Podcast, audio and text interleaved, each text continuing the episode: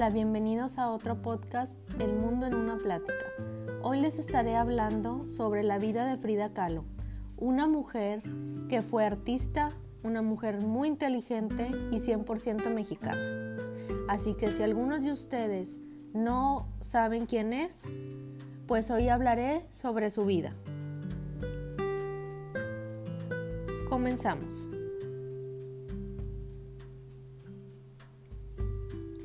La vida de Frida Kahlo.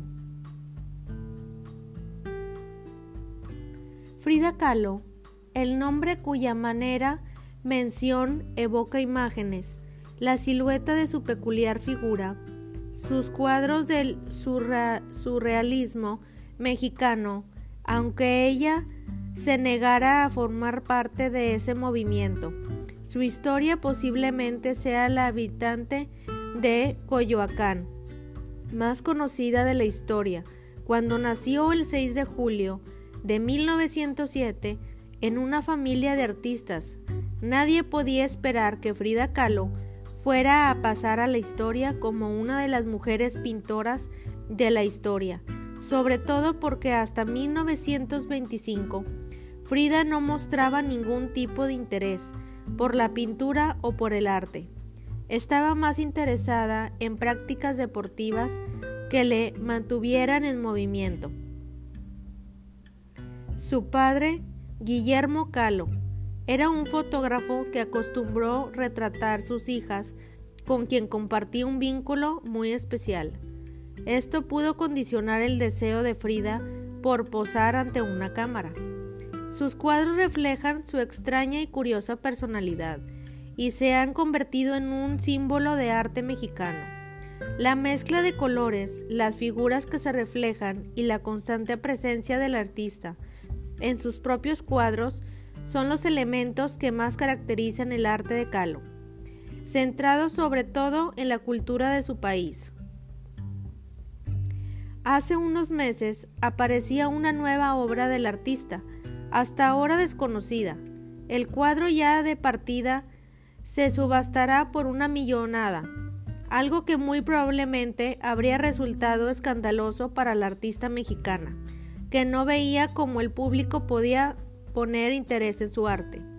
La obra saldrá a la venta por un millón y medio de dólares, un precio que refleja su caché en la actualidad. No es el primer cuadro de Frida cuyo precio asciende hasta precios astronómicos. Hace unos meses, gracias a la venta por 8 millones de dólares de su obra Dos desnudos en el bosque, destronó a Rufino Tamayo como artista, mejor vendido de América Latina. Sus cuadros reflejó una complicada vida marcada por el dolor y el arte. Son el retrato más fiel de sus sufrimientos de la artista mexicana. Hoy en día no existe nadie que no conozca a Frida Kahlo y su peculiar mirada. Pero lo que más sorprende de esa forma de vivir, teniendo siempre presente la muerte y el dolor, el sufrimiento y el amor, romances prohibidos, homosexualidad y una relación tormentosa con el amor de su vida, también acondicionaron la obra de que Frida Kahlo legó. Si hay un hecho que marca la vida del artista y que todos los medios se encargan de matizar, es el accidente de autobús del que salió herida gravemente y a causa del cual tuvo que enfrentarse a 32 operaciones el resto de su vida. El amor y el odio que siempre por el que fuera su marido, Diego Rivera, también influyó en gran parte de su obra pictórica, su matrimonio llenó de infidelidades y aventuras extramatrimoniales. Por ambas partes se tradujo en divorcio en 1939 para un año más tarde. Volver a casarse y así complicada era su relación, que sin embargo les produjo un gran crecimiento artístico. Pero en la vida de Frida Kahlo no solo la pintura era una forma de escapar de su realidad torturada, Existe un gran número de fotografías en las que Frida posa con placer, hechas por amigos, compañeros, artistas y admiradores que deseaban un retrato de esa singular mujer. La figura delgada y delicada de Calo atrajo a muchos objetivos que quisieron retratar al artista, como el de Nicolás Murray, autor de algunas de las fotografías más íntimas, tanto como de ella como la de la pareja en la Casa Azul, hogar de nacimiento de Frida, donde acabaría sus días, o el de la famosa Giselle Fraund, una de las mayores figuras de la fotografía, autora de los mejores textos sobre el arte.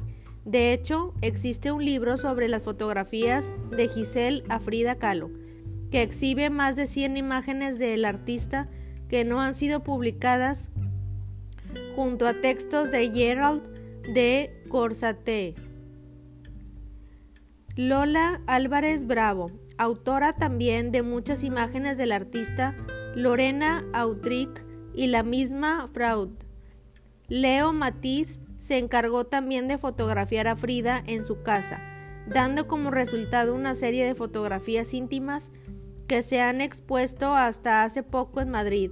Incluso su propio sobrino Antonio Calo se encargó de retratar a su tía gracias a su cámara.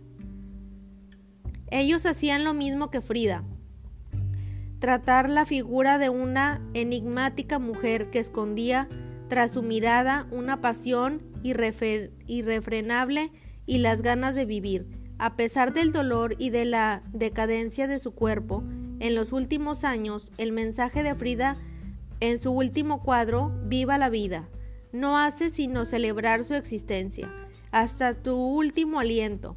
La vida de Frida fue digna de ser documentada y recordada por siempre. Bueno, esa, fue la vida de Frida Kahlo, una mujer muy interesante, una mujer muy inteligente y muy bella. Espero que les haya gustado. Nos vemos en el siguiente podcast. Gracias.